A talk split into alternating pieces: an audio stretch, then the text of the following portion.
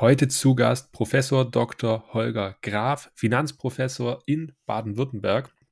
Und wir reden zusammen über seinen Werdegang als Professor, seine vormalige Tätigkeit bei Goldman Sachs und natürlich über die Börse allgemein. Und damit let's go. Herzlich willkommen bei Börsenliebe von Wir lieben Aktien, dem Podcast von Investoren für Investoren. Wenn du Spaß daran hast, Aktien von spannenden Unternehmen zu kaufen und von deren Erfolg zu profitieren, dann bist du hier genau richtig. Alleine und im Dialog sprechen wir regelmäßig über interessante Investmentchancen an den Finanzmärkten. Besuche auch unsere Homepage unter wir-lieben-aktien.de. Ja, in diesem Sinne, herzlich willkommen, Holger. Wie Servus. geht's dir? Bist du gut drauf? Ja, der Markt ist heute ein bisschen im Minus. Das heißt, ich bin grundsätzlich sehr schlecht drauf. grundsätzlich sehr schlecht drauf. Naja. Nein, nein, ist natürlich nur Scherz. nee, ähm, erstmal vielen Dank, dass du dir Zeit nimmst für den Podcast heute. Freut mich wirklich sehr. Ich bin ein bisschen nervös, um das Ganze hier mal so professionell rüberzubringen. Ähm, aber das kriegen wir auf jeden Fall hin. Ich bin auch total nervös, also passt. Du bist auch komplett. ja dann ähm, würde ich sagen, starten wir einfach direkt mal rein mit den Themen. Wir haben genug Themen vor uns und dann, dann der Podcast auch nicht komplette Überlänge hat, gehen wir da lieber mal rein. Ähm, wir starten beim Thema der Professur. Du bist Professor an einer Hochschule in Baden-Württemberg und ähm, ja, ich würde dich gerne mal fragen, wie kam es dazu, dass du Professor geworden bist? Das ist tatsächlich ein Weg, der war nicht ganz, äh, sage ich mal, straightforward. Ähm, ich habe äh, natürlich äh, studiert, habe dann eine Promotion in Finanzmathematik gemacht und habe mir am Ende der Promotion dann auch wirklich gut überlegt, will ich irgendwie in Lehre und Forschung bleiben oder will ich in die Praxis? Und hatte eigentlich dann relativ schnell die Erkenntnis für mich gewonnen, dass der Weg in die Praxis derjenige für mich ist. Das hatte hauptsächlich zwei Gründe auf der einen Seite dachte ich mir, wenn ich Studierenden mal was erzähle, dann ist es vielleicht nicht schlecht, dass das auch mal, dass ich das auch mal in der Realität gesehen habe und das quasi nicht nur aus dem, aus dem Buch gelernt habe. Und auf der anderen Seite muss man sagen, dass ähm, der Weg zur Universitätsprofessur einer ist, da, da, hast du dann deine Promotion gemacht, dann forschst du, ähm, dann bewirbst du dich auf Stellen, dann, dann klappt es vielleicht irgendwann mal auf einer Stelle, aber in vielen Fällen, jetzt nicht immer, in vielen Fällen ist es dann auch erstmal irgendwie befristet auf ein paar Jahre, vielleicht auch nicht unbedingt an deinem Wunschort. Und dann, dann dachte ich mir, nee, das ist nichts für mich, also Praxis soll es sein. Mhm. Ähm, und vielleicht reden wir auch gleich nochmal über die Praxis. Ich bin dann zu, zu Goldman gegangen, ins Derivate-Team. Äh, habe da aber dann nach ein paar Jahren die Erkenntnis gewonnen, jetzt habe ich die Praxis gesehen, das fand ich ganz interessant, das würde ich auch wieder so machen, aber eigentlich zieht es mich doch ein bisschen in dieses, sage ich mal, selbstbestimmte Arbeiten ähm, an die Hochschule zurück. Und das, dann hatte ich, das hatte ich ehrlich gesagt vorher gar nicht so im Blick. Dann sind mir die ähm, Hochschulen für angewandte Wissenschaften in, in, in den Radius sozusagen äh, gefallen. Mhm. Und bei denen ist es tatsächlich so, da ähm, wird eigentlich nicht äh, ausschließlich darauf Wert gelegt, dass du äh, nur Forschung betreibst, sondern es wird vorausgesetzt sogar, dass du ein paar Jahre in der Praxis tätig warst. Okay. Also es wird auf diese, diese angewandte, äh, ange, angewandten Sachen sehr großen Wert gelegt. Ähm, und dann dachte ich mir, das ist eigentlich genau das, was, was gut zu mir passt und bin dann äh, nochmal ganz kurz an die Universität zurück. Das war dann an die LMU in München, habe da ähm, einen Postdoc gemacht, habe viele Lehraufträge gemacht und mich dann an Stellen auf Hochschulen beworben, bis es dann äh, bei der ersten sozusagen geklappt hat. Und das ist lustigerweise die, äh, an der ich jetzt wieder bin. Da war ich dann zwei Jahre, bin dann drei Jahre nach München und ähm, dann hat es mich aber jetzt sozusagen an die erste Hochschule zurückgezogen und ich bin wieder im wunderschönen Ländle gelandet. Ja, cool. Ähm, da bist du im gleichen Bundesland, äh, Bundesland ansässig wie ich derzeit. Ähm, ist auf jeden Fall interessant. Das heißt, diese, diese Praxiszeit, die hast du jetzt auch wirklich notwendig gehabt, damit du überhaupt Prof werden konntest. Habe ich richtig verstanden? Genau, also wenn du an der Universität Professor werden willst, dann brauchst du das nicht, aber für die Hochschulen für angewandte Wissenschaften schon. Das hatte ich aber ehrlich gesagt damals gar nicht so auf den Blick, sondern da dachte ich erst, ja, ich will jetzt mal Praxis sehen. Und ähm, das hat sich dann erst später so ergeben, dass das eigentlich quasi dann genau der richtige Weg war für das, was ich jetzt mache. Okay. Aber du musstest, dass du Prof wirst, also so kenne ich es von meiner ehemaligen Hochschule, dass man ähm, Prof nur dann werden kann, wenn man auch wirklich promoviert hat, also sprich einen Doktortitel hat. Ja, genau, der ist wichtig. Ähm, und dann gibt es halt jetzt diese Differenzierung Universität, äh, weiter forschen, am besten noch eine Habilitation und äh, Hochschule, da eben ähm, diese Berufserfahrung, die du zwangsläufig brauchst in der Praxis. Okay. Würdest du sagen, so eine, so eine ähm, Promotion bringt einen auch ein bisschen weiter oder in irgendeiner Hinsicht weiter? Ich hoffe doch. Du hoffst doch. Also, ja, ich hoffe doch, dass es nicht für nichts war. Nee, ähm, also mir hat es wirklich ich habe das damals angestrebt, nicht unbedingt, weil mir das jetzt beruflich viel bringt, ähm, sondern weil ich es einfach machen wollte. Ich wollte mir quasi so ein bisschen selber beweisen, erstens, dass ich es kann und ich wollte mich auch ein bisschen vertieft ähm, mit einem Thema beschäftigen, was jetzt über eine, eine klassische Masterarbeit hinausgeht. Und ich würde schon sagen, dass ich für mich selber da viel gelernt habe, auch wie ich mich selber strukturiere, wie ich selber arbeite, wie ich, ähm, ja, sag ich mal, unabhängig von, von äußeren Einflüssen ähm, versuche, ein Problem zu lösen und dem nachzugehen.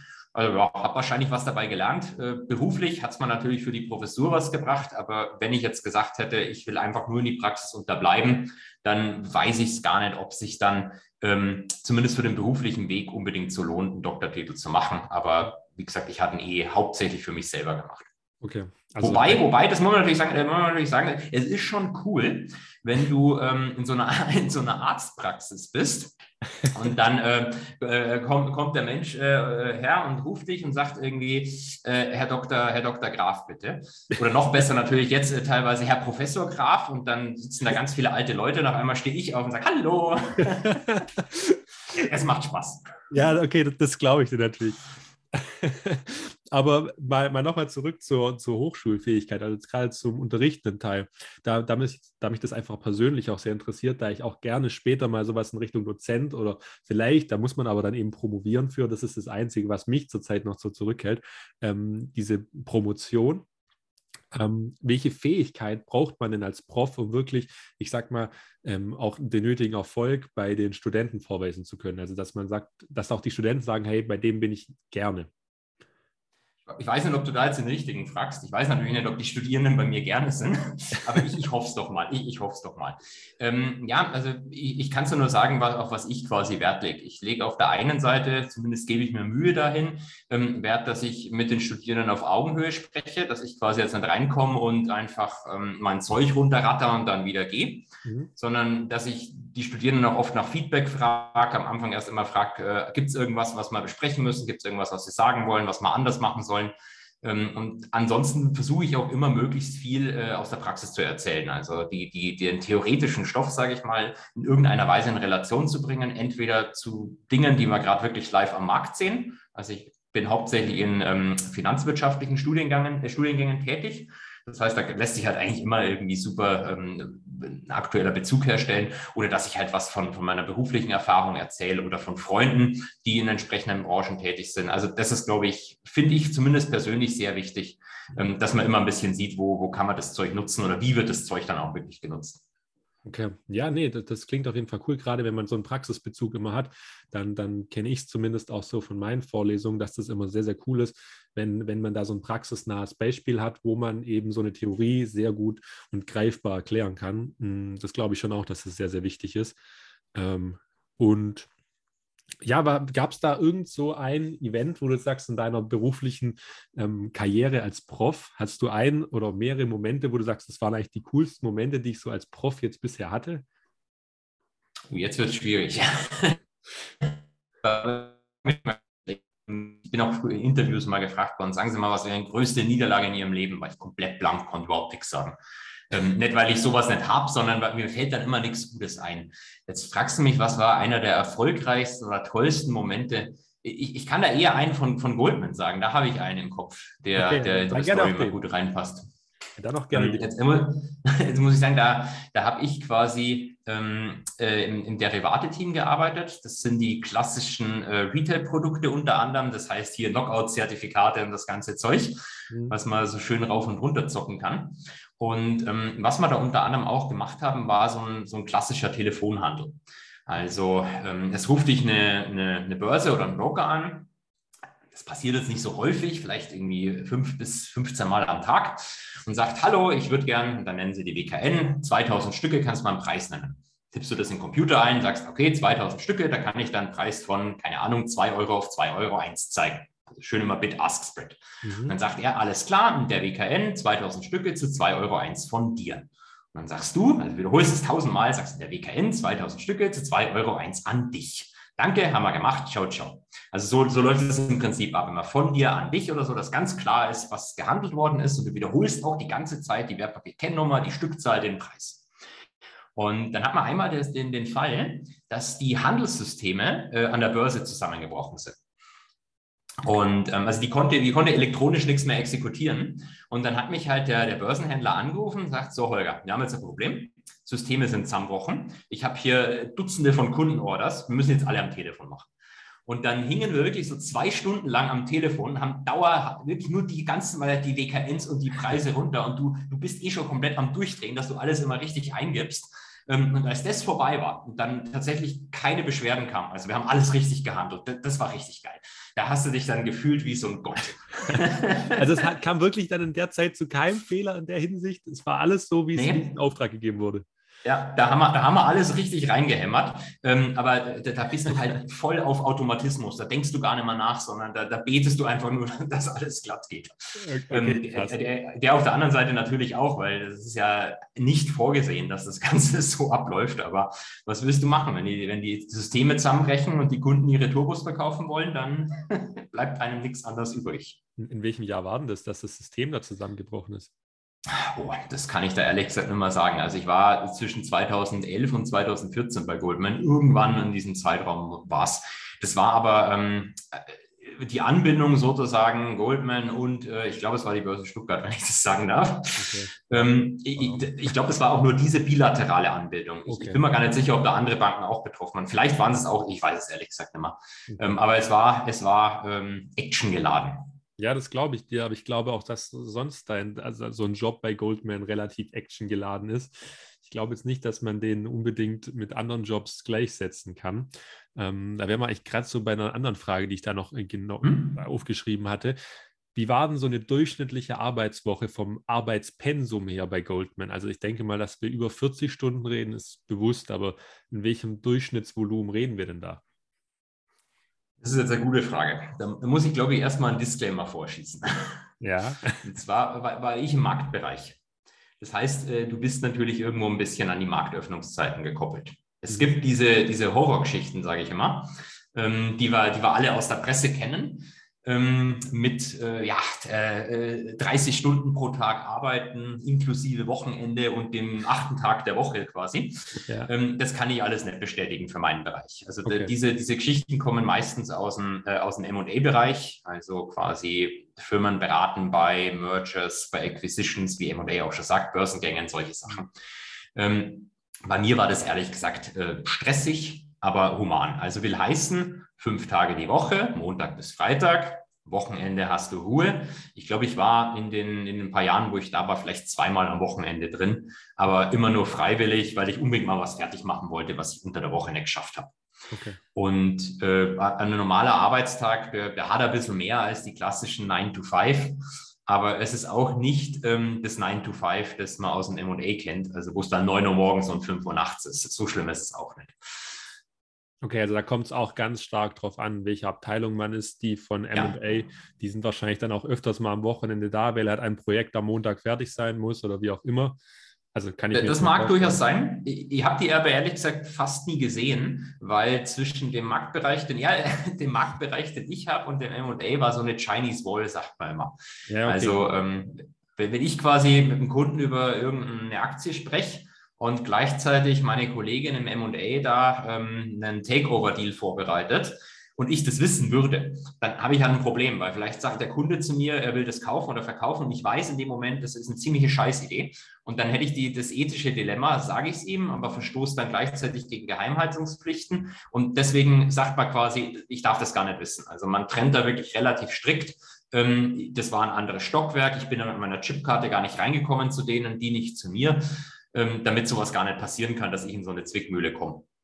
Ja, das, das ist super spannend, weil ähm, das habe ich diese Woche oder nee, letzte Woche auch auf einer Fortbildung mitgekriegt, mhm. mit diesen Chinese Walls innerhalb von Konzernen. Also ähm, bei einer großen Beraterfirma war ein Prof von mir, der uns unterrichtet hat und der hat uns auch in MA-Sachen beraten oder halt nicht beraten, sondern belehrt, sag ich mal. Und der hat auch gesagt, es gibt manchmal den Fall, dass seine Firma sowohl den, die Käuferseite als auch die Verkäuferseite berät und dann hast du halt, dann muss, wenn, wenn du auf dem gleichen Stock sitzt, dann muss die eine Partei nach unten ziehen und die andere nach oben. Und muss dann auch komplett abgetrennt sein, dass, ja. du, dass da auch diese Chinese Walls sind, dass die gar nichts miteinander zu tun haben und auch nichts wissen. Du musst es unterschreiben, dass du mit denen nichts zu tun hast. Super crazy, wusste ich auch nicht, dass das funktioniert. Ne, da, da, achtet man extrem drauf, weil natürlich, weil wenn sowas mal schief geht, dann ähm, ist natürlich dein Ruf sozusagen äh, hinüber. Ja, krass. Aber gab es dann bei Goldman für dich auch irgend so ein, so ein Learning, wo du sagst, das war, das war echt, also das war für mich super wichtig, dass ich das mal miterlebt habe oder gesehen habe?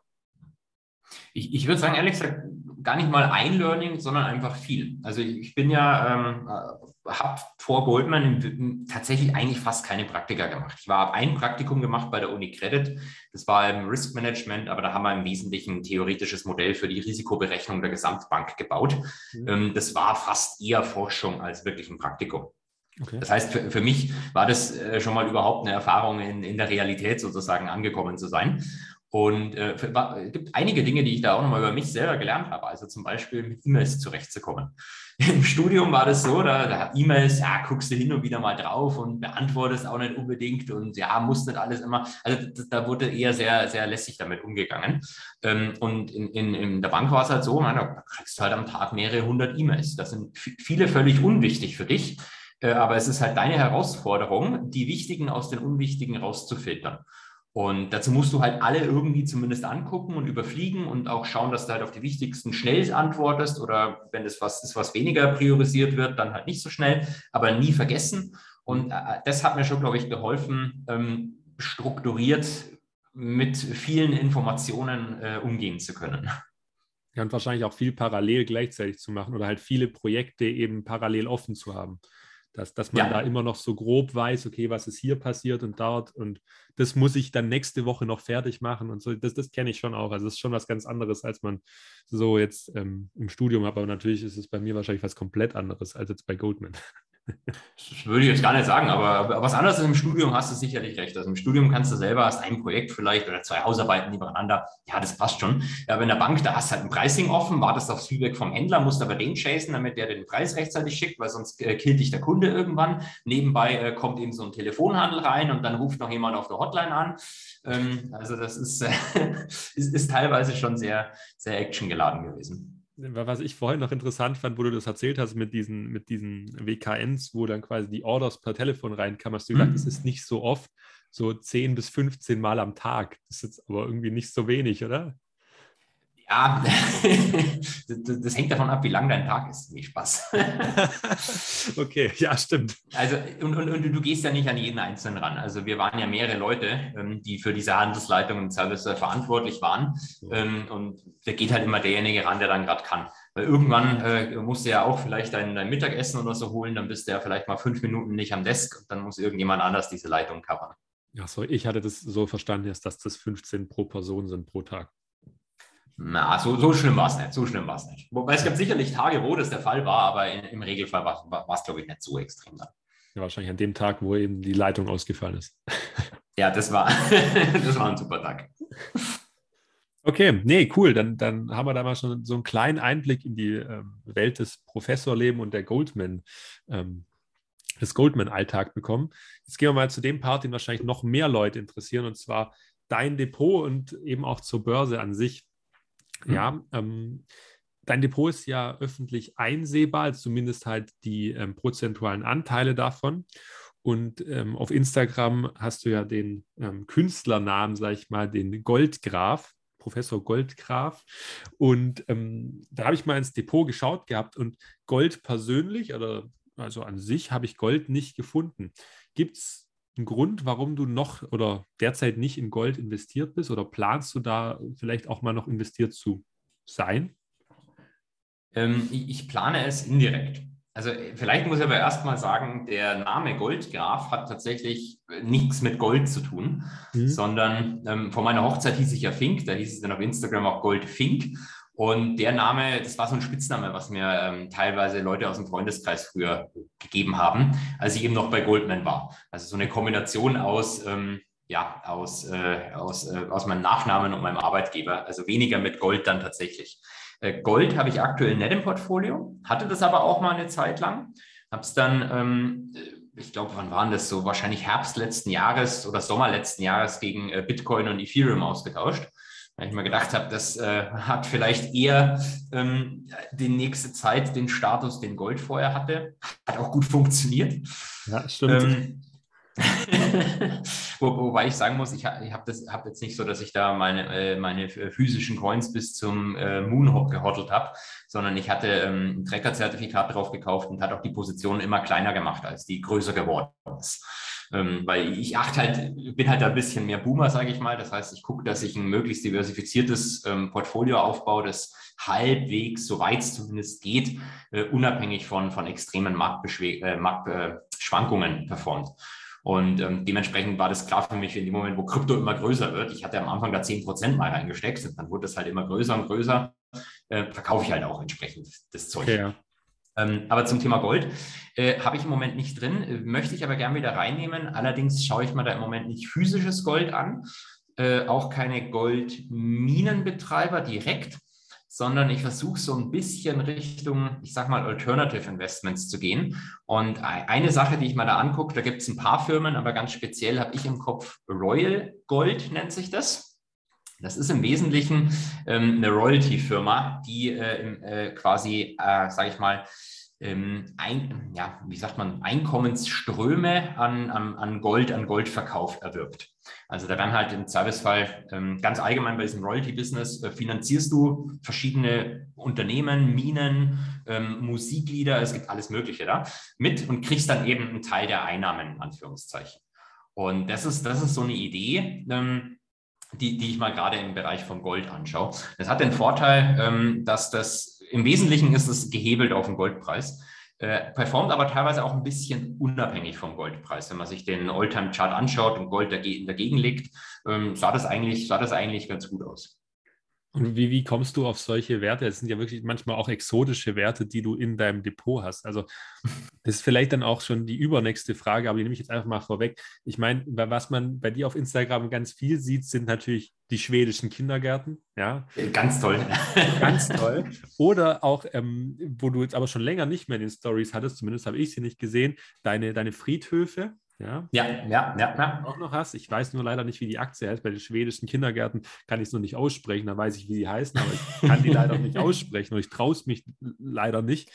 Ähm, aber jetzt mal so ganz unabhängig davon, hm? auch jetzt dieses äh, Royal Gold, das ist ja auch, ich würde sagen, exotisch oder zumindest kenne ich es nicht. Und ich glaube, dass das viele auch nicht kennen. Und jetzt die Frage, woher kennst du die ganzen Sachen? Ähm, ich lese extrem viel. Also ähm, damit meine ich halt irgendwie Zeitungsartikel, die zwar auch, aber was ich mache, ich habe verschiedene Research-Portale von, ähm, von Aktien, allen möglichen und da lese ich einfach wirklich ganz viel quer und klicke mich dann durch tausende von Artikel durch und wenn ich einen gut finde, lese ich mal den genauer durch, wenn ich ihn nicht gut finde, dann lasse ich es. Ähm, und da, da begegnen dir einfach immer wieder Werte. Teilweise wird dann im Artikel wird einfach erwähnt, was vielleicht nicht unbedingt mit, der, mit dem Sinn des Artikels zu tun hat, aber wird, wird ein anderer Wert erwähnt aus einer ähnlichen Branche und sagen, habe ich noch nie gehört, was ist das? Äh, Gucke ich mir mal das genauer an.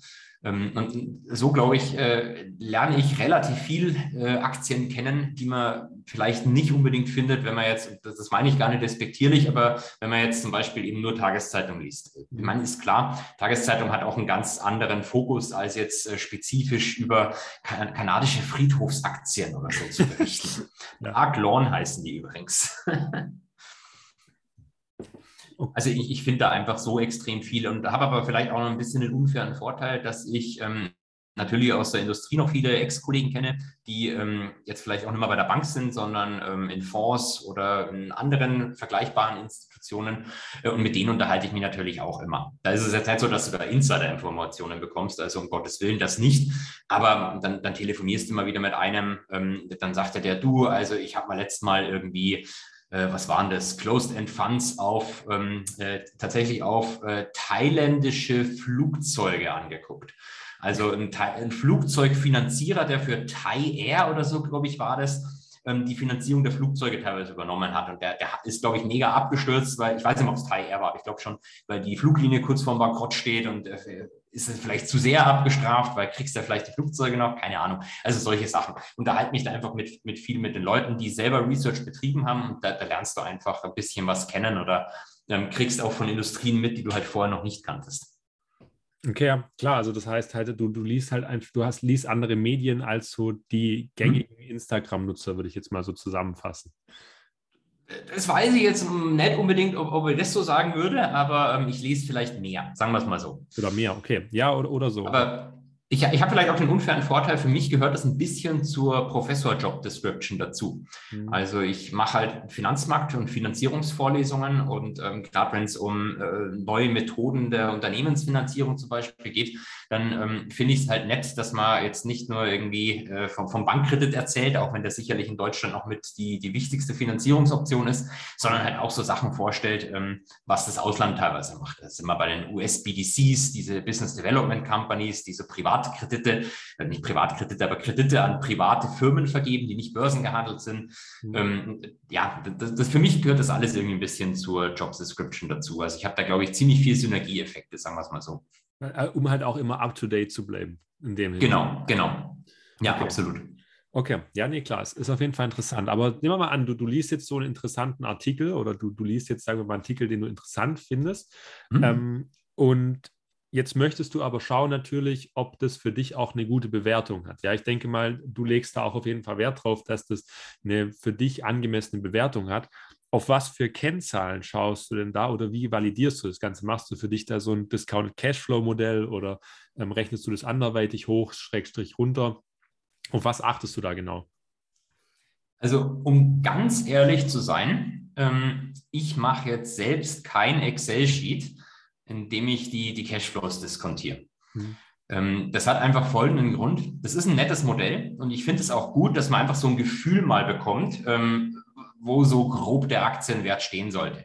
Mhm. Also keine Ahnung, dass man halt bei, wenn man jetzt, ich weiß es nicht, nur ein Beispiel, völlig ausgedacht, nicht in der Realität, wenn ich mir einen kalifornischen oder texanischen Autobauer angucke, der E-Autos verkauft und da einfach mal versucht, so eine Bewertung durchzuziehen und feststellt, der handelt völlig fernab von irgendwelchen Fundamentals. Mhm. Ja, dann dann wäre ich vorsichtig, sagen wir es mal so. Ähm, Nee, äh, ich, ich gucke mir natürlich solche Modelle gerne an. Äh, meistens findet man die ja in entsprechenden äh, Reports und muss die nicht unbedingt selber rechnen. Aber ähm, ich verlasse mich jetzt nicht eins zu eins auf sowas. Vor allem, das muss ich auch ganz sagen, ich, ich kenne auch Modelle in der Bank, wie so Firmenbewertungen dann teilweise für Kunden durchgeführt werden. Und das ist wirklich fernab jeglicher Realität, die man selber daheim durchführen kann. Also das sind riesige Excel-Sheets, wo dann wo es dann auch so umgeht, also auf der einen Seite von mir ist so ein Discounted Cashflow-Modell, auf der anderen Seite guckt man sich ein Multiple-Modell an, dann schätzt man die Wahrscheinlichkeit der Übernahme der Firma und zu welchem Preis. Dann macht man vielleicht noch ein Sum of Parts äh, bei einem großen Konglomerat. Und dann hat man halt äh, äh fünf verschiedene Preise. Und dann werden die auch noch gewichtet mit 30 Prozent des, 20 Prozent des. Und du liest dir das durch und sagst, ja, okay, aber warum eigentlich 20 Prozent? Warum eigentlich 30? Und das ist dann teilweise einfach die, die Erfahrung der Analystin, die das geschrieben hat. Und das traue ich mir einfach nicht zu, dass ich in, in allen möglichen Branchen da das genauso gut machen kann, quasi, wie das im Servicefall dann äh, professionelle Leute machen. Mhm. Deswegen, äh, ich lese mal, ich lese mal so Sachen durch und für mich ist einfach immer wichtig, kann ich es nachvollziehen, macht es Sinn? Und dann gucke ich auch für jeden Wert immer, dass ich so eine Antithese finde. Also wenn ich jetzt einen bullischen Report lese, vielleicht noch einen bullischen Report, dann sage okay, finde ich interessant, dann suche ich irgendjemanden, der, und wenn das nur in den Kommentaren von, von, von, diesen Research-Portalen ist, dann suche ich irgendjemanden, der was Schlechtes findet, der dann sagt, keine Ahnung, Moment, ähm, ich habe tatsächlich so eine Firma angeguckt, äh, Polaris Infrastructure, die sitzen in Kanada, finanzieren aber sage ich mal ganz vereinfacht, erneuerbare Energien äh, in äh, Südamerika. Und die Reporte lasen sich alle ganz gut, aber dann kam irgendjemand in den Kommentaren und sagt, halt, Moment, ich bin da mal in die äh, Berichte reingegangen und irgendwie passen die Abnahmepreise für den Strom nicht zu dem, was der CEO erzählt und hier sind die Zahlen. Und dann liest du das halt durch und sagst, okay, interessant. Wärst du selber vielleicht irgendwann mal draufgekommen, wenn du alle Geschäftsberichte liest, aber ähm, die, die Zeit hast du halt einfach, ich habe zumindest die Zeit nicht. Okay. Nee, also um die Frage nochmal vereinfacht zu beantworten, ähm, ich, ich habe selber keine eigenen Modelle, sondern ich gucke mir einfach ähm, an, was andere Leute über Einzelwerte geschrieben haben. Was ich selber schon habe, das vielleicht noch als letzte Ergänzung, ähm, bevor ich, ich habe quasi zwei ähm, Dimensionen, nach denen ich entscheide, ob ich einen Wert ins Portfolio aufnehme. Ähm, die Dimension 1 ist die individuelle Bewertung. Da sind wir bei dem, was wir jetzt gerade besprochen haben. Und die Dimension 2 ist, passt es meiner Meinung nach ins aktuelle Makroumfeld und passt es auch ähm, zu meinem Portfolio. Will heißen, nehmen wir an, ich hätte jetzt nur Autobauer im Portfolio und ich gucke mal einen weiteren Autobauer an und sage, super Aktie für sich betrachtet, finde ich geil würde ich sie wahrscheinlich trotzdem nicht aufnehmen, weil wenn du nur Autobauer hast und dann noch einen Autobauer aufnimmst, dann bist du halt im Wesentlichen äh, den, äh, den äh, Schwankungen im Markt der Autobauer ausgeliefert.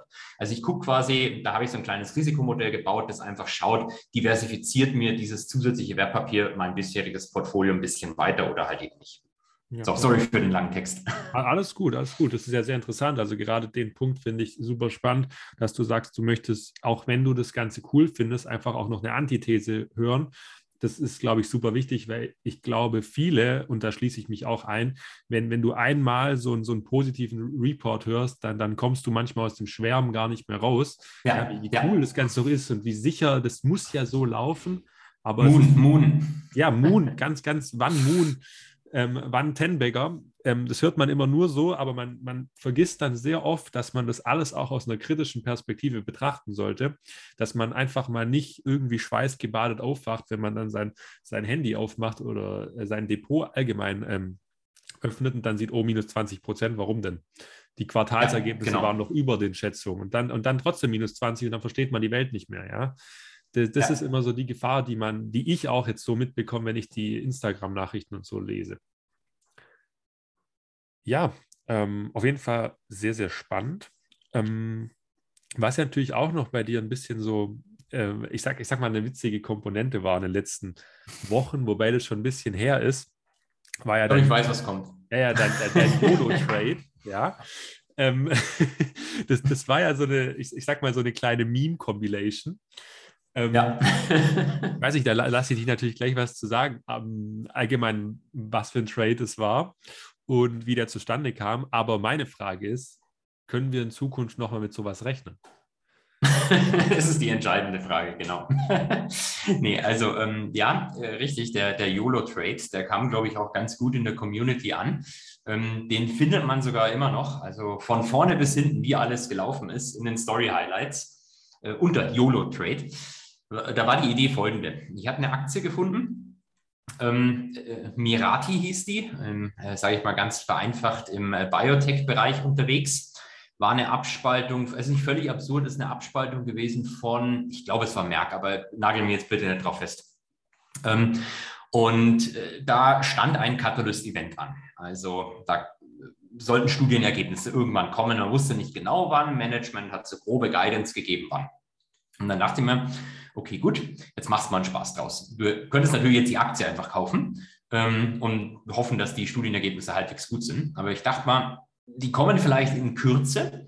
Ähm, da, dann machst du jetzt einen schönen Hebel drauf. Und habe dann nicht geguckt, was irgendwie der, der größte Hebel ist, den es drauf gab. Und das war in dem Fall ähm, ein, ein Fünfer-Hebelzertifikat. Äh, und jetzt muss man sagen, Fünfer-Hebel ist vielleicht für manche Leute langweilig. Aber ich meine, wir reden hier von einer hochspekulativen Biotech-Bude, die halt intraday auch mal einfach random 5% plus minus macht. Und mit 5er Hebel sind es halt 25% plus minus. Ähm, dachte mir, das ist, ist vielleicht ganz witzig. Ich habe aber da äh, auch wirklich ähm, prozentweise fürs, aus Sicht des Portfolios eine eher kleine Position reingesteckt. Also mit, mit vollem Wissen quasi, wenn das jetzt auf Null geht, dann, ähm, dann ärgere ich mich deswegen nicht. Dann, dann war es trotzdem irgendwie ein Spaß. Und ähm, ja, das habe ich dann sozusagen ein bisschen getrackt und immer mit Stories kommentiert, wenn es gut oder schlecht lief. Es war eine Achterbahn der Gefühle. Dann war es irgendwann tatsächlich fast bei Null und dann habe ich mir gedacht, ja gut, jetzt kannst du nochmal irgendwie 500 Euro draufschmeißen, verdoppelst die Position, die war damals eh schon ganz klein. Ähm, dann ist es tatsächlich wieder gestiegen. Dann, dann, kam, dann kam auch der große Moment mit den Zahlen. Dann hat die Aktie kurzfristig mal ein bisschen nach oben äh, gespiked kam aber dann relativ schnell wieder runter. Also der, die Zahlen haben quasi nicht den Effekt gehabt, den ich mir gewünscht hätte. Und dann habe ich es auch direkt wieder verkauft. Also der, die Idee war einfach, bis zu den Zahlen zu warten und zu hoffen, dass das Ding um 100 Prozent hochgeht, was ja manchmal diese Biotech-Buden dann machen. Mhm. Ähm, hat, hat, hat, hat es in dem Fall nicht gemacht. Da hat vielleicht auch das Marktfeld einfach nicht gepasst, keine Ahnung. Ähm, dann habe ich sie da rausgeschmissen, aber ein bisschen einen Verlust gemacht, aber es war jetzt kein Totalverlust. Aber, aber und ob es es wieder geben, hm? ob, es es wieder geben wird, äh, ja, ich kann es mir gut vorstellen, dass, es, dass, da, dass da mal in der nächsten Zeit wieder was kommt. Aber im Moment ist der Markt an sich schon so volatil, da will ich jetzt keinen Hebel 5 drauf haben. Ja, da, brauchst, da brauchst du keinen Hebel mehr, da, da nimmst du einfach genau. eine normale Aktie. Aber man muss ja auch sagen, es war bei dir ähm, ein Faktorzertifikat, wenn ich es richtig weiß, oder? Genau. Ja. Das heißt, der Hebel war immer gleich. Das ist ja anders als bei ja. dem K.O. beispielsweise. Das, da variierte der Hebel immer je nach Wert, ähm, also je nachdem, ob es gestiegen oder gefallen ist. Genau, das, das wäre sogar besser gewesen für meinen Fall, weil das Faktorzertifikat, wenn der Hebel immer gleich ist, hat das Problem, wenn die Aktie 10% runtergeht und dann wieder auf den Ursprungswert hochgeht, dann hast du trotzdem Geld verloren, weil der Hebel immer resettet wird. Solange das nicht innerhalb eines Tages, sondern über mehrere Tage passiert. Also äh, langfristig ist das ein, so ein Faktor 5-Zertifikat auf eine Biotech-Bude keine gute Idee. Ja, ähm, also als Langfristanlage sind Zertifikate allgemein nicht so ratsam. Äh, weil die ja auch immer ihre Gebühren im Hintergrund abbuchen oder, ähm, oder auch aggressiv abbuchen. Es kommt ja darauf an, wie man oder wo man es abschließt. Ja. Ähm, aber mal sei es drum, also das ist trotzdem interessant. Also ich freue mich schon, falls es einen YOLO-Trade gibt, einfach nur auf die Stories.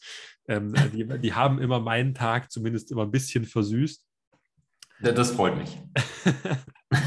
Aber ähm, gehen wir gleich mal weiter. Wir haben schon von Verlusten hm. gesprochen.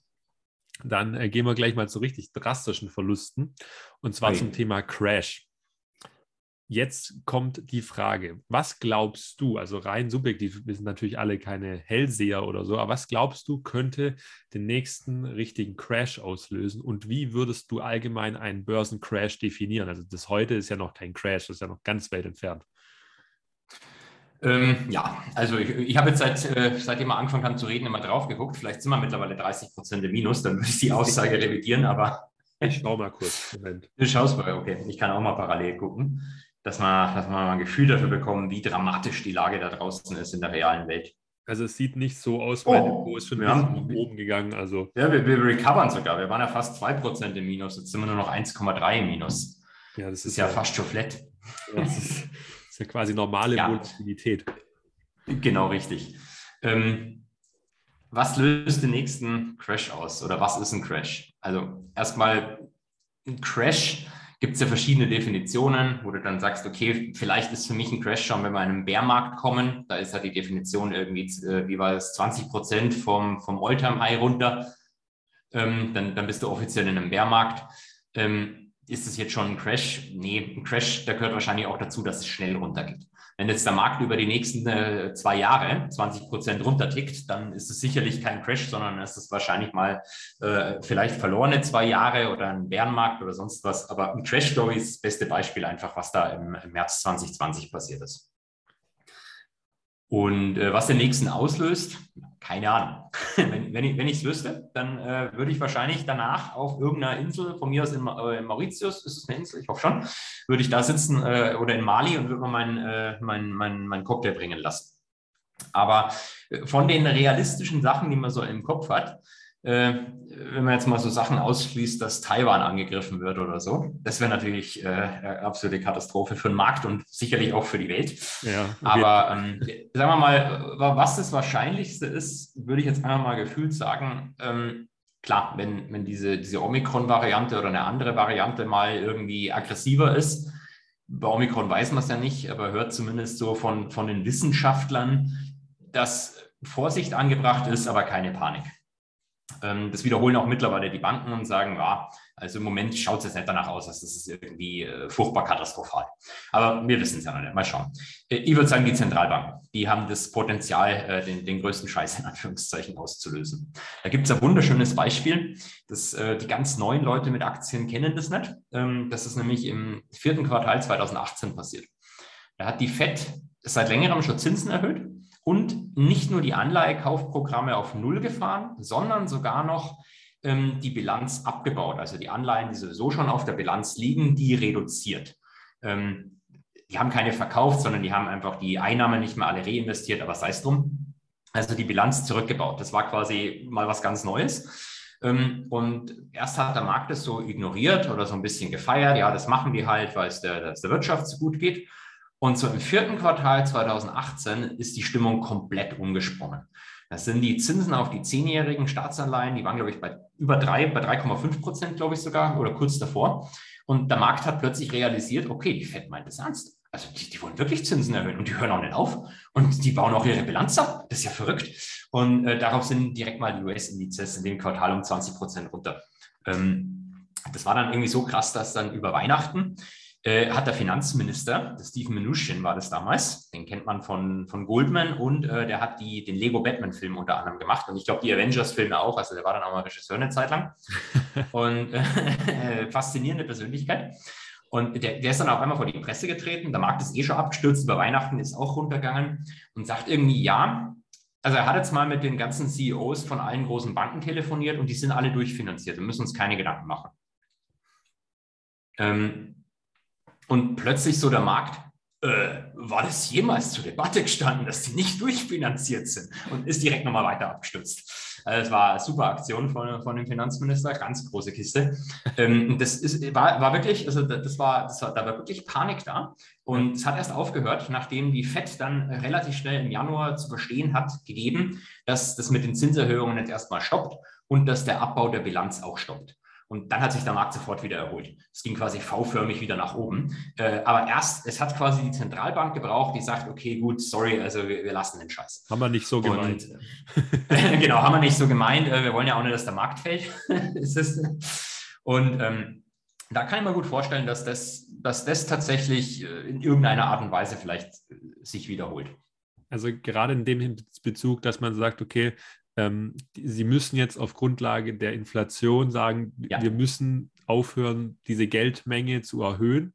Weil ich meine, damals haben sie ja dann ziemlich genau das Gegenteil gemacht. Sie haben die Geldmenge reduziert, zumindest so mehr oder weniger. Also wenn sie jetzt nicht unbedingt aufgekauft haben, nee, verkauft haben, dann, dann haben sie ja nicht aktiv komplett jetzt die Geldmenge reduziert, aber durch die Zinserhöhung dann natürlich schon auch. Genau, durch Zinserhöhung und äh, die, die haben ja Staatsanleihen. Das heißt, diese Staatsanleihen zahlen Zinsen und werden irgendwann zurückgezahlt. Ja. Und normalerweise reinvestiert die FED das sofort wieder. So, und da haben okay, sie halt okay. nicht alles reinvestiert. Es wurde tatsächlich schon weniger. Die Bilanzsumme wurde weniger. Okay, ja. okay. Verstanden, verstanden. Jetzt habe ich es verstanden.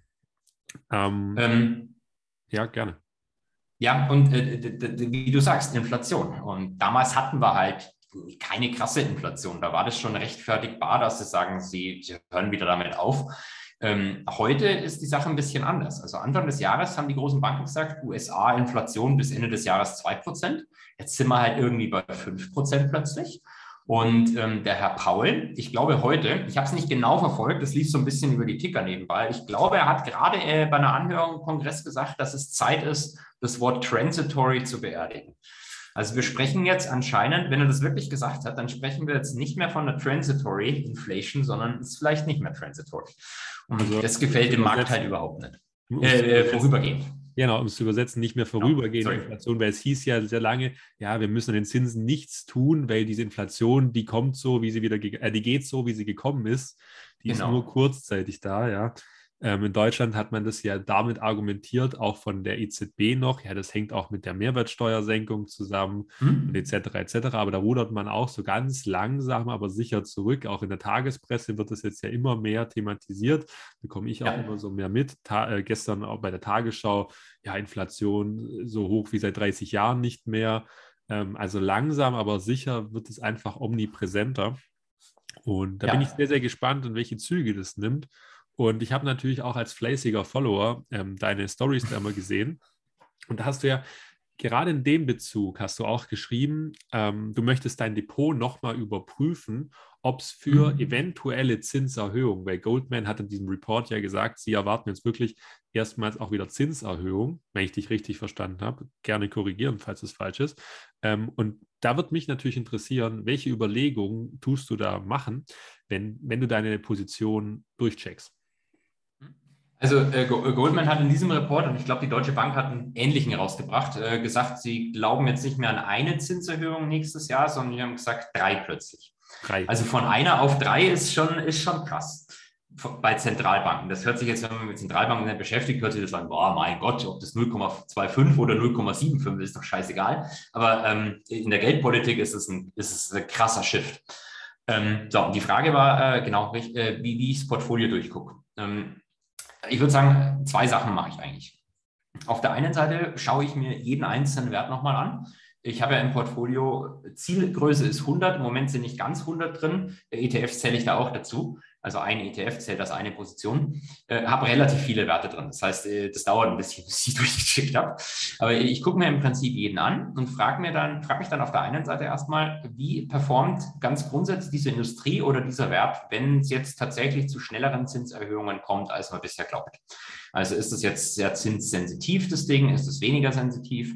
Und dann gucke ich mir an, ähm, wie hat dieses Unternehmen in der Vergangenheit performt, abhängig vom breiten Markt? Also wenn der breite Markt runtergeht, ähm, hat es das einfach mit runtergezogen, war das dem eher scheißegal, weil das ein Business ist, das davon überhaupt nicht beeinflusst ist. Also wenn es wirklich zu so einem Marktrückgang kommt, was ist die Vermutung, wie stark korreliert mein Portfolio oder jedes, jeder einzelne, jedes einzelne Investment äh, mit den breiten Indizes? Das sind diese zwei Makrofragen, die ich mir stelle. Und auf der anderen Seite gucke ich mir jetzt tatsächlich auch einfach nochmal jeden einzelnen Investment Case an. Ähm, ich verfolge eh immer die Quartalsberichte und schaue mal so grob, ob das passt. Aber jetzt lese ich mir für die einzelnen Werte auch nochmal entsprechend Research durch. Ist, ist aber krass, wenn du sagst, du hast das Ziel 100 Einzelwerte. Sagen, sagen wir einfach mal vereinfacht gesagt, du hast mal diese Zielgröße erreicht und du hast davon 20 ETFs, also nur als, komplett als Richtgröße. Dann hm. müsstest du ja von 80 Unternehmen relativ regelmäßig die Quartalsberichte checken. Ja. Das ist ja auch ein ganz schöner Verwaltungsaufwand, oder? Das ist richtig. Es ist sogar schlimmer. Äh, ich habe keine 20 ETFs, es sind weniger. Ja, das, das denke ich mir. Also die, Ein die, Einzelwerte sind sogar noch mehr. Ähm, und ich bin nicht ganz weit weg von der Zielgröße. Ich glaube, mir fehlen gerade im Moment, ich habe ein bisschen was verkauft, mir fehlen, glaube ich, irgendwie neun Werte oder so. Mhm. Ähm, ja, also was ich da mache, du, ihr habt natürlich keine Chance, dass ich jetzt alle zwei Tage jedes einzelne, jeden einzelnen Wert komplett durchgehe. Aber was ich mache, ich ähm, gucke mir die Quartalsergebnisse immer an und schaue dann einfach erstmal nur, die Zahlen, die gekommen sind, passen die ungefähr zu den Erwartungen? Weil meistens sind die Erwartungen ja das, auf dem dein ganzer Case auch beruht. Wenn es nicht irgendwie eins hast, wo du da wirklich äh, Deep Value Investor bist und sagst, ich sehe das ganz anders als der ganze Markt. Ähm, es, dann gucke ich mir das mal kurz an, gab es da irgendwie eine Überraschung oder sonst was? Ähm, und solange das in Line ist und ähm, solange die Aktie auch, das ist auch so ein Indikator natürlich, solange die Aktie sich jetzt halt mega äh, schlecht äh, darstellt plötzlich, dann gucke ich da erstmal nicht weiter drauf, sondern dann gebe ich mal halt wieder ein paar Monate und irgendwann lese ich mal auch zu, zu diesem einzelnen Wert dann entsprechend wieder ein bisschen Research durch und schaue meine, meine Investment Case an, ist er noch erfüllt oder nicht. Und wenn da aber sich irgendwas verändert, dann ähm, werde ich aktiv. Dann schaue ich mal quasi genau an, warum ist die jetzt gefallen? Warum waren die Zahlen jetzt so richtig schlecht? Oh, da haben irgendwie 9% der Mieter gesagt, sie zahlen keine Miete mehr. Dann äh, muss ich da mal ein bisschen reingehen. Warum zahlen die nicht mal? In welchem Bereich, wo, in welcher, welchem Bundesstaat kommen die her? Und dann ist man halt bei Omega Healthcare plötzlich mit einem großen Fragezeichen dabei. Ja, das wollte ich gerade sagen. Das klingt sehr nach Omega Healthcare. ja. ähm, jetzt, jetzt auch so eine Durchfrage, ich weiß nicht, ob du die beantworten möchtest oder nicht, aber was hast du denn als letztes verkauft und warum? Also jetzt möchte ich mal kurz an der Hinsicht, also ich möchte nochmal ganz klar sagen, das ist natürlich alles keine Anlageempfehlung, aber mhm. mich würde es einfach persönlich interessieren. Ähm, ich, ich kann es dir nicht sagen, was ich als letztes verkauft habe, weil ich ein paar Sachen verkauft habe die letzten Tage. Okay. Aber Omega Healthcare war dabei. Okay. Ja, kann, kann, ich tatsächlich also, nachvollziehen ja, ich meine ganz ehrlich, ich glaube, da, da wird es zu einer Dividendenkürzung kommen. Die werden Probleme kriegen, wahrscheinlich noch mit ein paar mehr von ihren Betreibern. Also für die, für die Zuschauer, die das nicht kennen, das ist ein Immobilienunternehmen, das ähm, äh, wie sagt man so schön, wie heißt denn das? Skilled Nursing Homes und äh, Senior Living Homes, also so Altenheime oder Pflegeheime äh, die Immobilien hat. Aber das Problem ist halt, diese Immobilien sind bei Omega jetzt nicht in der geilsten Lage, sondern die sind halt überspitzt formuliert irgendwo am Arsch der Welt in Kentucky.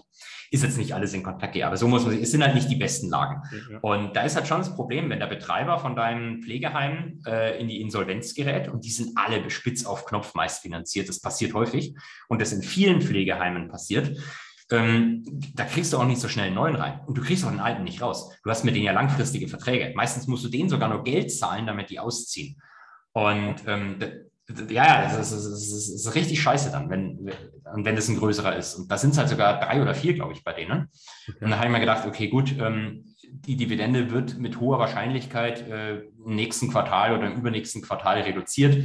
Äh, das Business selber ist jetzt nicht das sicherste. Mit der ganzen Covid-Geschichte wird es vielleicht auch noch ein bisschen schlimmer werden, kommen vielleicht noch mehr äh, in Schieflage ähm, da verabschiedest dich und machst was anderes. Du äh, will jetzt aber niemanden zum Verkauf raten. Das kann immer noch super laufen. Auch nach einem Dividendencut haben die wahrscheinlich immer 6% Dividendenrendite.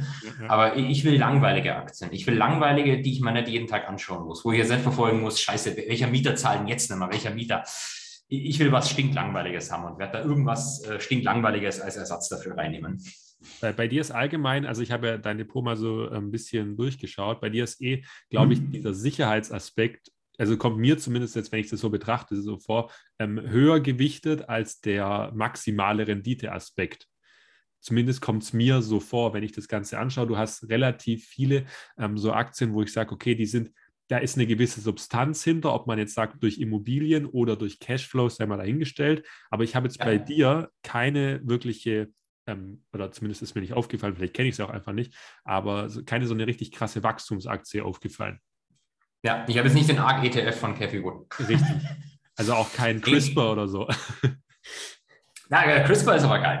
Also nee, nichts gegen CRISPR. Wobei die, ich, die hatte ich mal eine Zeit lang angeguckt, die hatte ich auch mal eine Zeit lang, die sind allgemein, glaube ich, mit dem ganzen Biotech-Sektor die letzten ähm, Wochen ziemlich runtergekommen. Ich glaube sogar, es war ein, ein, historisch ganz schlechter Sommer für Biotech-Werte.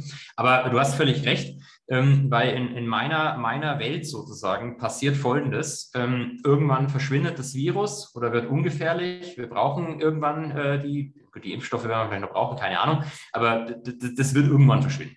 Selbst wenn es noch ein Jahr dauert, irgendwann ist es weg.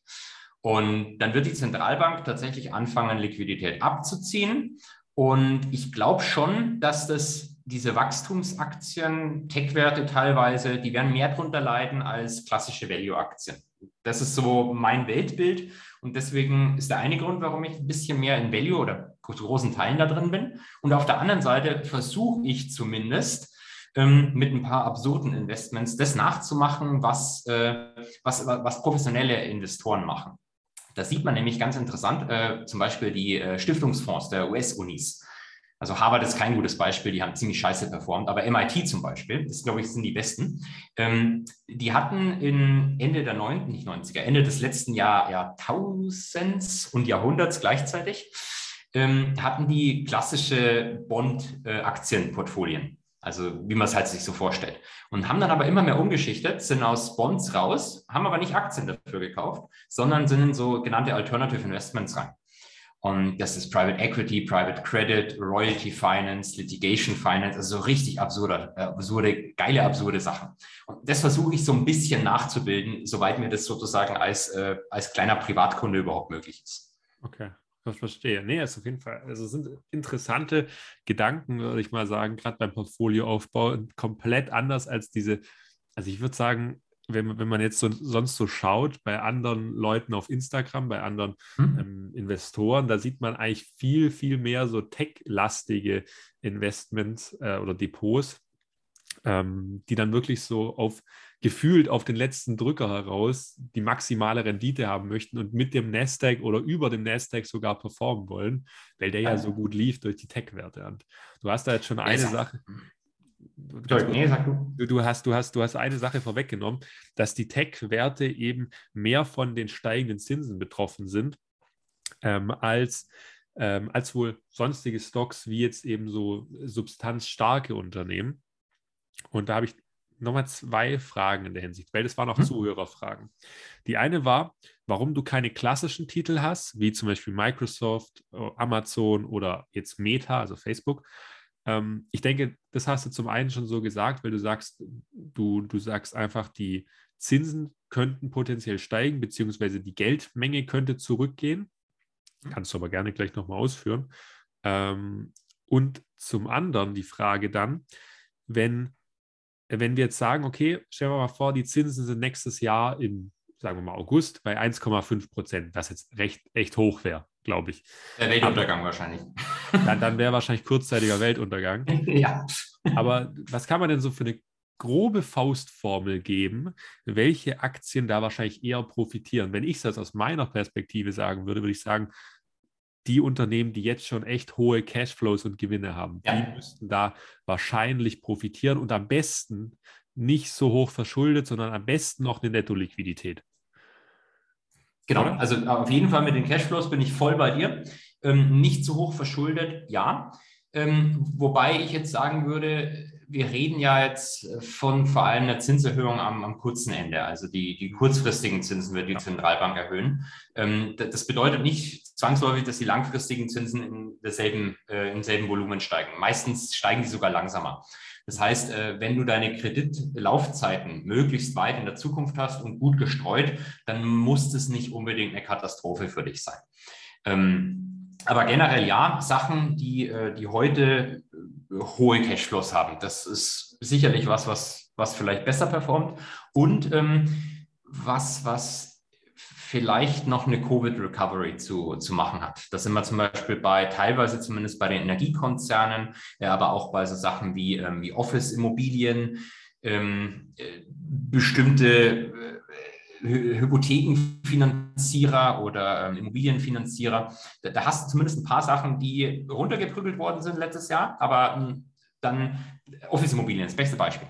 Ähm, runtergeprügelt, weil äh, äh Panik, äh, brauchen wir überhaupt die Offices noch? Arbeiten wir jetzt alle von daheim und wie lang geht der Lockdown überhaupt? Katastrophe.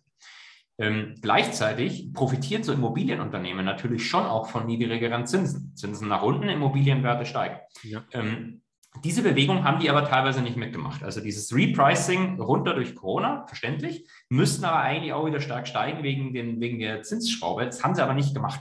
Und deswegen wäre jetzt die Hoffnung, dass äh, wenn, wenn Corona verschwindet, dass dann die erste Angst weggeht, dass, dass man die Immobilien vielleicht doch noch braucht, die Offices doch noch braucht. Mhm. Und weil der, der Zinsbonus noch gar nicht so stark eingepreist war, der Zinsmalus vielleicht auch nicht so ein schlimmer sein wird. Mhm. Okay. Okay, da bleibt, bleibt noch die eine Frage eben, warum du kein Amazon oder Microsoft Meta hast. Ich denke mal, wie mhm. gesagt, das liegt daran, dass du sagst, die Tech-Werte sind einfach von den Zinsen stärker betroffen. Ich kann dich da auch mal noch zitieren von der Story, wenn ich das hm, gedanklich machen ja, darf. Auf jeden Fall. Ähm, hast du mal gesagt, da, würde dich, da, würd, da würdest du, glaube ich, gefragt, wie du zu Google, also Alphabet stehst, zur Aktie. Und dann hast du gesagt, ja, du glaubst, das Unternehmen wird auf jeden Fall noch höhere Cashflows machen, wird noch weiter wachsen. Das Problem wird nur sein, mit welchem Multiple wird es bewertet werden? Wie wird es genau. zukünftig bewertet werden? Und da glaubst du, ähm, dass das einfach nicht mehr mit dem 25er KGV oder 30er KGV bewertet wird, sondern vielleicht nur noch so mit einem 15er oder 20er KGV. So habe ich es mal zumindest wahrgenommen. Ich weiß ja nichts jetzt auswendig gar nicht, auf welchen, auf welchen, auf welchen Multiple die gerade handeln. Ich dachte sogar, dass es höher ist. Aber es sei es drum. äh, sei es drum, vielleicht liege ich jetzt auch falsch. Äh, aber der Punkt ist, glaube ich, genau das, was du gesagt hast. Also, ähm, wenn man so ein Unternehmen mit der Multiple-Methode bewertet, dann hat man quasi die geschätzten Forward Earnings von mir aus, also den Gewinn über die nächsten zwölf Monate, vereinfacht gesprochen, oder den Cashflow. Gibt es verschiedene Modelle. Bei Immobilien ist es nochmal anders ich glaube schon, dass die hochgehen. Also ich glaube, das Unternehmen wird sicher wachsen, wird weiter Gewinne generieren, aber das reicht halt meiner Meinung nach nicht, dass du das kaufst. Das ist oftmals das Argument, wo man sagt, ja, Google wird ja weiter Gewinne machen, so super. Ja, aber äh, es kann halt sein, dass äh, vor allem, wenn die Zinsen hochgehen, dass ähm, die, die, diesen zusätzlichen Wert, den man den großen Tech-Unternehmen vor allem im letzten Jahr gegeben hat, wo man gesagt hat, hier Stay at Home etc., hohe Gewinne, aber gleichzeitig bin ich auch bereit, eine höhere Bewertung zu akzeptieren, weil die werden halt überleben. Selbst wenn wir zwei Jahre Lockdown haben, Google wird es danach immer noch geben. Mhm. Ähm, die, diese, diese, dieser hohe Multiple würde gefühlt oder wird gefühlt, ohne dann hier eine Empfehlung zu geben, die, der wird gefühlt runterkommen. Und ich glaube, dass der im Zweifelsfall schneller runterkommt oder vielleicht gleich schnell, wie die Gewinne steigen. Das wird halt dafür sorgen, dass die Aktie eher stagniert oder vielleicht sogar auch mal eine Zeit lang nach unten geht. Mhm. Ja. In dem Moment, wo ich aber das gesagt habe, wird es wahrscheinlich ganz anders kommen und äh, die, die, die werden sie nochmal verdoppeln. Ja, also ich, ich glaube persönlich bei, also ich persönlich glaube, dass bei Alphabet das nicht ganz so schrecklich ist, wie es bei anderen Werten ist. Also ich habe auch gedacht, dass Alphabet viel, viel höher vom Multiple bewertet ist, wie sie tatsächlich sind. Also vielleicht mhm. sind es auch 35 oder so, ja. Aber das finde ich für eine Alphabet immer noch deutlich, ich sag mal, fairer als für manche andere nicht profitablen Unternehmen, die einfach ein 20er KUV, also Kursumsatzverhältnis haben. Und ich glaube, solche werden halt viel, viel krasser abgestraft dann, wenn es wirklich zu steigenden Zinsen kommt, als jetzt so eine Alphabet, die schon ja, so ein halber Dino ist, ja. Ähm, ja, nee, du, du, hast, du hast absolut recht. Also äh, klar, so irgendein Unternehmen, das jetzt noch gar keine Cashflows hat, ähm, wo eigentlich nur die Zukunft äh, gehandelt wird und die dann natürlich auf den heutigen Cashflows, auf den heutigen Gewinnen auf völlig absurden Multiples handeln, ähm, die werden natürlich im Zweifelsfall noch stärker bestraft werden. Und du hast recht, ich habe jetzt gerade mal geguckt, was der, der, der, der, das Trailing KGV von Alphabet ist. Das ist hier 28. Also wird das Forward KGV wahrscheinlich 25 sein, hast recht, ja. Ja, okay. Also irgend sowas hatte ich auch im Kopf. Also äh, in der Hinsicht, also finde ich Alphabet noch einigermaßen fair, muss ich tatsächlich sogar sagen, für diesen Burggraben, den die auch mitbringen. Ähm, aber sei es drum, äh, genug zu Alphabet. Ähm, was auch noch Zuhörerfragen waren, die ich auch sehr, sehr interessant ähm, fand, waren, wenn du jetzt nochmal 25 wärst, wie würdest mhm. du an die Börse rangehen, beziehungsweise wie würdest du das Geld dann anlegen? Ich ähm, würde mein ganzes Geld in Amazon stecken und sobald Bitcoin erschaffen worden ist, würde ich alles in Bitcoin umschiften. Sorry. Das ist die Standardantwort, die ich immer auf so eine Frage gebe. Ja, ist aber immer von so jetzt 25. Oh ja, dann, dann wäre alles scheiße. Dann wäre alles scheiße. Magda Moltermai, äh, blöd. Ähm, ich, jetzt muss ich überlegen, wenn ich 25 bin, dann, aber da, da habe ich mit 25 ähm, dasselbe Wissen, das ich jetzt habe. Ja. Dann würde ich wahrscheinlich nicht anders anlegen als jetzt. Also, weil ich glaube einfach, dass das, was ich im Moment mache, in meiner persönlichen Welt, ob das dann am Ende dazu kommt, keine Ahnung, aber ich glaube, dass das im Moment der richtige Weg ist. Sonst würde ich es ja nicht machen. Also das ja, sagt das natürlich jeder zu sich. Äh, aber ganz grundsätzlich jetzt äh, mal, mal Spaß beiseite. Wenn ich jetzt 25 wäre, ähm, würde mich vielleicht auch nicht so mit dem Markt auskennen, würde gerade erst anfangen.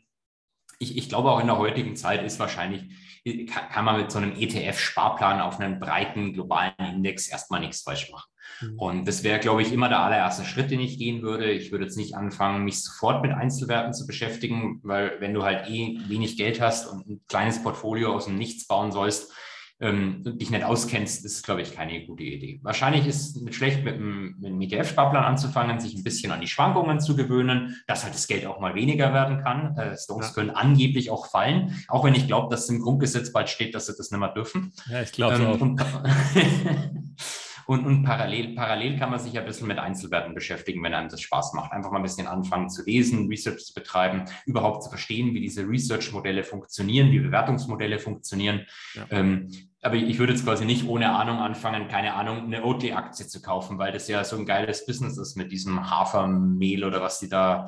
Hafermilch, aber ja. Ich, ich, Hafermilch, keine Ahnung. Ich, ich weiß bloß, dass es auf. Ich habe was zum Spaß mal angeschaut, eine Bewertung davon. Das ist völlig absurd. Ja, das stimmt. Aber hast, hast du äh, sonst noch Aktien, wo du sagst, die sind ja fernab von jeglicher Re Realität bei der Bewertung? Also du hast ja schon so, so einen kleinen Elektrobauer genannt gehabt, den es da in den USA gibt. Ähm, ich, ich, um mal von mir was reinzuwerfen, also ich persönlich finde ja eine, ähm, also was hatte ich denn im Moment? Äh, also klar, eine Cloudflare ist einfach zu der Bewertung unfassbar teuer. CrowdStrike wahrscheinlich das Ähnliche. Aber hast du noch sonst irgendwas, wo du sagst, das ist ja also fernab von jeglicher Realität? Äh, ja, fernab von jeglicher Realität würde ich äh, fast die schwedische Kindergärten langsam bezeichnen. Also äh, eigentlich ein langweiliges Immobilienunternehmen, aber hat halt mega Wachstum gehabt die letzten Jahre und da ist halt jetzt sehr viel Wachstum eingepreist. Ich meine, ich habe die auch erst seit kurzem, bin auf der Position jetzt aber 73 Prozent ab, weißt du, 73 Prozent auf ein Immobilienunternehmen, das jetzt nicht irgendwie mega günstig war, als ich es gekauft habe. Das heißt, da, da bin ich, also da kaufe ich jetzt definitiv nicht nach, sondern da würde ich annehmen, dass das, dass das jetzt nicht für immer so weiter hochgehen kann. Die, die halte ich jetzt äh, eher ein bisschen für zu teuer. Ähm, und ansonsten in der Realität, ich, ich beschäftige mich halt, also Oatly ist für mich, glaube ich, so ein Beispiel. Ähm, ist immer noch, Tesla obwohl die was gefallen sind? Ja, jetzt nähern wir uns langsam. Ich glaube, wenn sie nochmal 20, 30 Prozent fallen, dann handeln sie auf Fair Value, meiner Meinung nach. Okay. ähm, was, aber, was, aber, nicht heißt, dass sie dann wieder steigen, sondern ja, nee, nee, bleiben dann klar. Ähm, bei, bei, Tesla ist es halt so, ähm, da, da, da, lässt sich immer ein bisschen drüber, aber das ist eine Aktie, die ist halt extrem von Hoffnung, von, von der Zukunft getrieben, von Retail-Anlegern äh, und natürlich so Leuten wie Cathy Wood. Ich weiß nicht, ob sie noch eine Position drin hat, ähm, aber ähm, die handelt fernab von Fundamentals, was aber nicht bedeutet, dass die fällt. Also dieses Argument, dass die fernab von Fundamentals äh, handelt, das, das führst du schon seit fast fünf Jahren wahrscheinlich. Ja, wahrscheinlich. Seitdem ja. hat es sich verX-facht. Ähm, es muss kein schlechtes Investment sein. Ich, ich sage bloß, für mich ist kein Investment. Ich, ich habe halt gerne Aktie, wenn ich weiß, die fällt jetzt 20 Prozent ohne News, dann ist es mir egal. Wenn ich aber eine hochspekulative Sache kaufe, wo ich eigentlich sage, die handelt fernab der Realität und dann fällt die 20 Prozent, dann ja, die kann nochmal 20 Prozent fallen ähm, dann, dann wäre ich ja, glaube ich, ein bisschen nervöser. Und äh, übrigens auch nochmal vielleicht zu diesen Megacaps, warum ich die jetzt nicht habe. Also bei Microsoft hat er jetzt erst der CEO, wenn ich es richtig gesehen habe, diese Woche die Hälfte seiner Aktien verkauft am Alltime High. Ähm, das ist halt auch nicht gerade äh, vertrauenserweckend. Ja, wo, wobei man da, glaube ich, sagen muss, also er hat jetzt nicht so krass viele Anteile. Also er hatte natürlich viele, er ja. wird ja auch damit vergütet, aber er hat jetzt nicht irgendwie 4% der Microsoft-Aktien. Nein, nee, also es ist nicht wie bei Tesla, wo, äh, wo das dann wirklich einen äh, richtigen Kurs, es hat einen kleinen Kursimpact, glaube ja, ich, ja. gehabt, als die, als die News kamen an den Tagen, wo er verkauft hat, hat man das im Kurs schon gesehen. Ähm, aber das gefällt mir einfach grundsätzlich nicht. Also wenn, wenn das Management Aktien verkauft, das kann er ja mal machen. Also ich meine, wie du sagst, du wirst ja meistens in Aktien vergütet, dann hast du halt ein großes Klumpenrisiko. Das macht schon Sinn, dass du die auch mal verkaufst. Aber wenn ich mir so eine Sache halt, wenn ich noch mal lästern darf, wenn ich mir sowas wie Moderna anschaue, wo das Management jetzt irgendwie seit vier Jahren oder so, keine Ahnung, seit wann es die gibt, eigentlich die ganze Zeit Aktien verkauft. Also man sieht so einen schönen Chart, wie der hochgeht und du siehst überall verkauft Management. Management verkauft eigentlich die ganze Zeit nur Aktien. Das finde ich halt uncool. Da gefällt mir halt so eine Biontech besser, wo meiner Meinung nach, vielleicht liege ich auch falsch, ähm, der, äh, äh der, der Gründer und seine, äh, seine Gründerkollegin, die auch seine Ehefrau ist, die beiden haben nur keine einzige Aktie verkauft, soviel ich weiß. Ja, ich glaube, glaub, halt besser. Ja, nee, kann ich vollkommen nachvollziehen. Das ist auch sowas wie bei Plug Power und Co. Ja, da, da hat das Management auch immer sehr, sehr viele Aktien verkauft. Und Plug Power, das, das finde ich auch extrem beeindruckend. Auf, also die, die handeln ja auf, die haben zumindest 2020 auf einem negativen KUV gehandelt, ja das muss man ja auch erstmal hinbekommen, dass man, dass man es schafft, dann so eine hohe Bewertung mit einem negativen äh, Umsatz, nicht Gewinn, sondern mhm. Umsatz mhm. zu rechtfertigen. Das finde ich sehr, sehr spannend. Ähm, ja. Plug Power muss, muss, übrigens bei, bei Plug Power müssen sich die Leute unbedingt mal einen Alltime-Chart anschauen. Also nicht ja, auf, auf Trade Republic eingehen. Ja, genau. die hatten schon mal so einen Spike und die, die waren bei, ich glaube, die war bei 1500 oder so standen die mal. Also das ist fernab, der, wenn, wenn du die auf dem Alltime-Chart machst, dann siehst du den Spike, den die letztes Jahr hatten, den siehst du gar nicht, so ja, klein ja. ist der. Das ist ziemlich krass, das habe ich auch schon mal gesehen. Also also ich, ich, ich fand es auch unfassbar beeindruckend, wie, also was für eine Polar Polarisierung die 2001 oder 2000 da haben mussten, ja.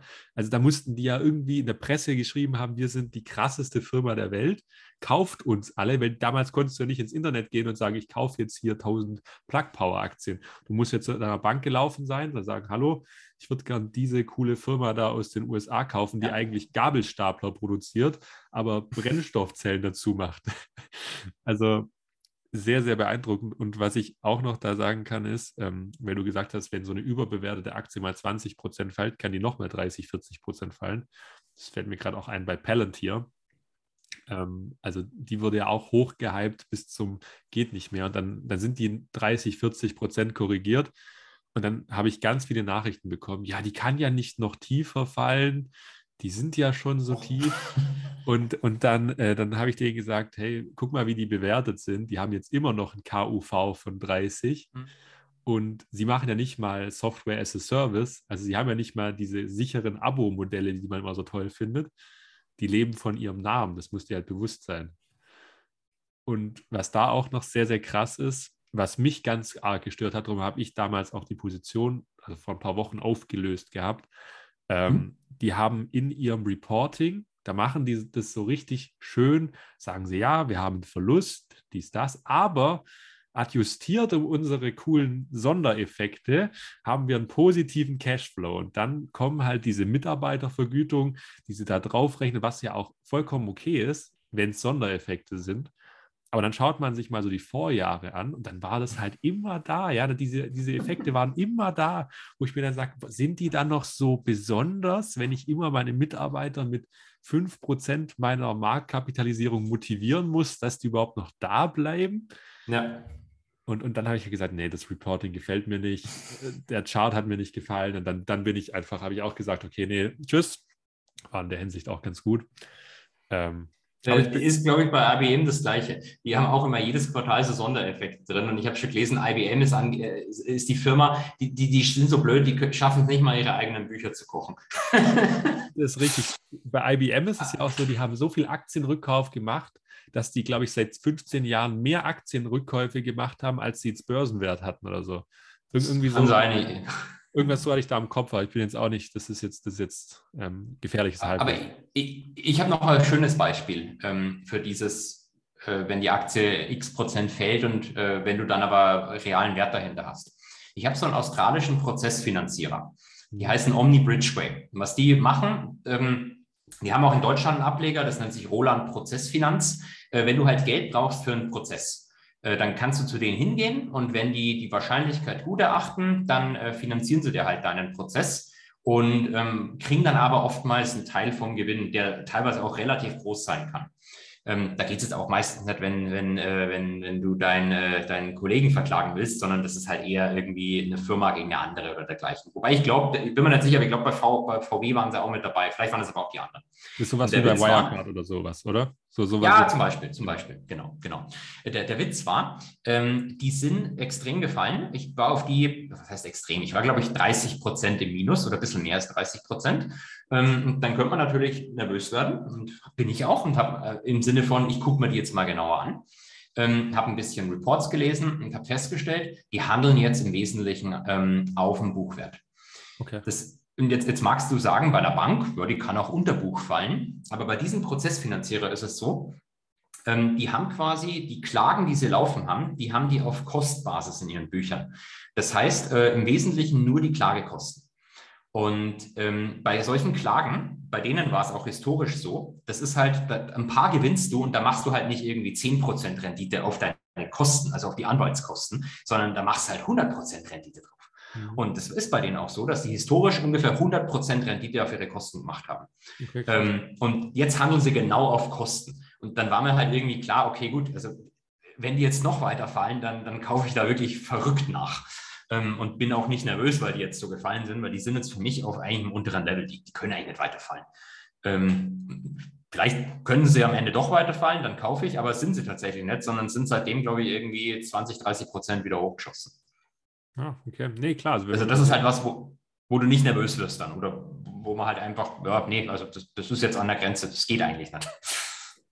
Ja, das, das ist auch ein schönes Ding, ähm, also so ein, so ein, schönes Beispiel dafür, wenn man einen Investment Case hat und den kennt, dann, dann ja. ist es vollkommen fein, wenn man auch weiß, warum die ganze fällt. Oder man, du weißt es nicht warum, aber du sagst dir, hey, wenn ich das jetzt richtig verstanden habe, wenn ich jetzt in meinem Research keinen groben Schnitzer drin habe ja. und die keine Bilanzfälschung machen, dann sind die gerade sehr, sehr fair bewertet. Und genau. dann habe ich gar keine Bauchschmerzen mit. Und die hättest du wahrscheinlich dann erst dann bekommen, wenn dann irgend so ein Short Report gekommen wäre von, was weiß ich, Hindenburg Research oder so und gesagt hätten, die Bilanz stimmt nicht. Dann kriegt man vielleicht auch ein bisschen Bauchschmerzen. Dann wird man ein bisschen nervös und es ist lustig, weil der andere Prozessfinanzierer, den ich habe, Burford Capital, die hatten so einen Short Report von Muddy Waters vor ein paar Jahren. Okay. und es ging nicht ganz um Bilanzfälschung, aber um, um, ich zitiere den Short Report, highly aggressive accounting. highly aggressive accounting, okay. Ja, ja, so, sowas kenne ich, sowas kenne ich. Ähm, wenn dann auf einmal die Waren doppelt so viel wert sind wie der Einkaufspreis oder sowas in die Richtung. Also, na klar, ist bei Prozessfinanzierer jetzt schwierig mit Waren, aber ähm, so ja. in der Hinsicht. So. Ja, die, die haben ihre Gerichtsverfahren, und äh, letzter Satz, die haben ihre Gerichtsverfahren nämlich mit individuellen Modellen Mark-to-Market bewertet. Also haben quasi die Wahrscheinlichkeit eingeschätzt, dass das gewonnen wird und haben das dann in den Büchern hochgeschrieben und das als Gewinn verbucht. Das ist halt legal, aber du weißt halt nicht, äh, ist es jetzt eine faire Bewertung, wo die ihre Prozesse sehen oder nicht. Ja, und oder, bei denen. Halt abschreiben.